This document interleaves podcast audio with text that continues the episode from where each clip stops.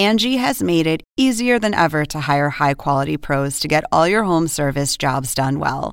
Just bring them your project online or with the Angie app, answer a few questions, and Angie will connect you with local pros who match your specific needs. Or book a service instantly at an upfront price. So join the millions of homeowners who use Angie to care for their homes and get your next home service job done well. Download the free Angie mobile app today or visit Angie.com. That's A N G I.com. Angie has made it easier than ever to hire high quality pros to get all your home service jobs done well.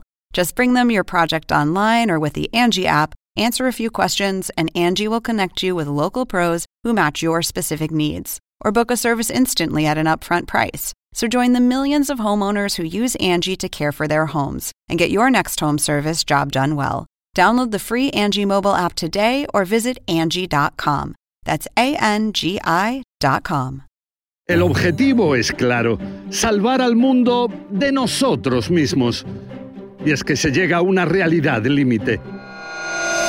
La última vez que nuestro planeta Tierra llegó a los niveles actuales de dióxido de carbono clave en el calentamiento global no fue hace 100 años, tampoco mil o diez mil, fue hace, escuchen, al menos 3 millones de años.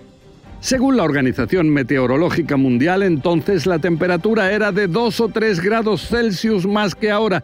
Eso es todo. Pero el nivel del mar era de 10 o 20 metros más elevado. ¿Se imaginan las zonas costeras, por ejemplo? ¿Es ese ahora el rumbo de la humanidad?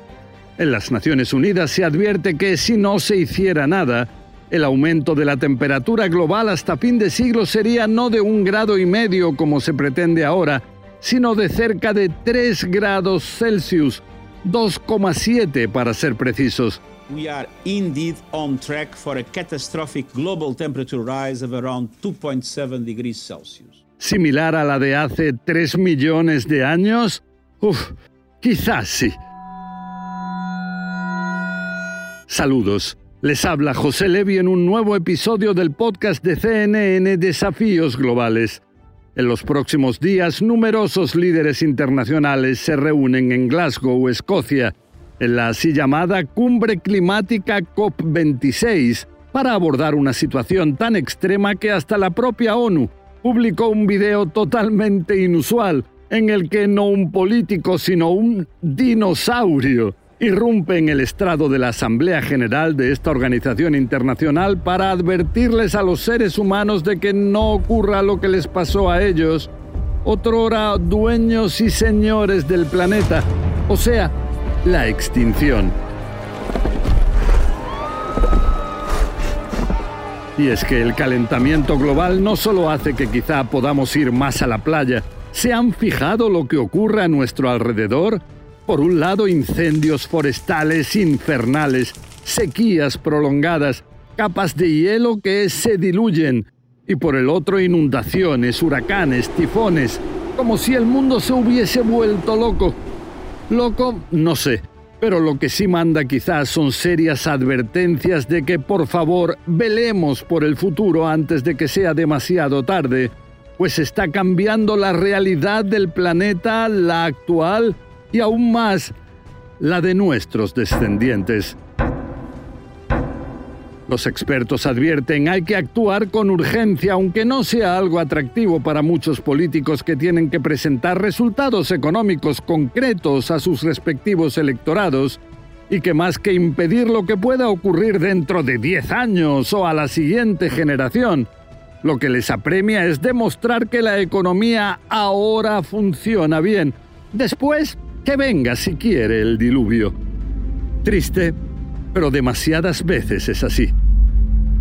Y ese es el gran reto en la COP26, considerada una oportunidad histórica de cambiar de rumbo e impedir una realidad futura que algunos califican de catastrófica. Para lograrlo, los dirigentes mundiales deberían cargarse de ideales y tener sobre todo visión pero ¿será eso posible cuando hablamos de líderes globales? La ausencia en la cumbre de dirigentes de países que emiten grandes cantidades de dióxido de carbono o de gases de invernadero con la excusa de la pandemia es decepcionante.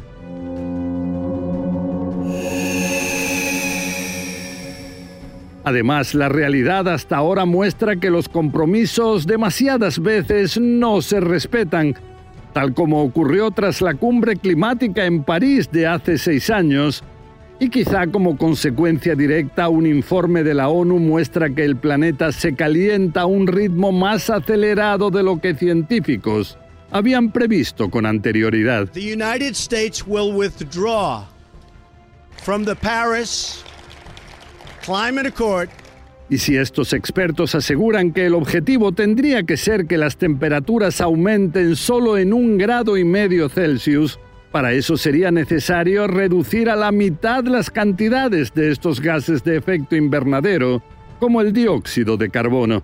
O sea, que haya más autos eléctricos, menos fábricas contaminantes, más energía eólica, solar, más forestación, menos emisiones de gas metano o más capacidad de enterrar residuos contaminantes y que de esta forma no salgan a la atmósfera. Y si los países desarrollados son los principales contaminadores, pero cuentan quizá a la vez con más medios para adoptar cambios, ayudar con decenas de miles de millones de dólares a países menos desarrollados, es fundamental para que se puedan efectuar esos cambios. All you can talk about is money and fairy tales of eternal economic growth. How dare you? Y no sería por un derroche de generosidad. En el tema climático todos estamos en una misma nave que si naufraga, naufragamos todos. Un tema en el que también se necesita la contribución de grandes filántropos que no solo miren hacia el espacio, sino que dirijan las miradas hacia su alrededor, hacia esta casa común que el Papa Francisco una y otra vez nos llama a respetar. Todavía estamos a tiempo, con nuestro empeño en cultivar un desarrollo humano integral para asegurar a las generaciones futuras una vida mejor. Sería fundamental también no entrar en un negacionismo similar al que ocurrió ya primero con la pandemia y luego con las vacunas si bien hay quienes pretenden saber todo de todo, es peligroso que las opiniones compartidas por la comunidad científica tengan que enfrentarse a argumentos marginales, pero populares en las redes sociales. Y para finalizar hay que reconocer que si bien muchos me decían que este tema nadie me lo iba a escuchar, si ustedes y otros han llegado hasta aquí, es un buen mensaje a tener en cuenta, creo, por esos políticos que pretenden ser grandes estadistas, pero que piensan que solo lo inmediato interesa. Bueno, hasta aquí este podcast.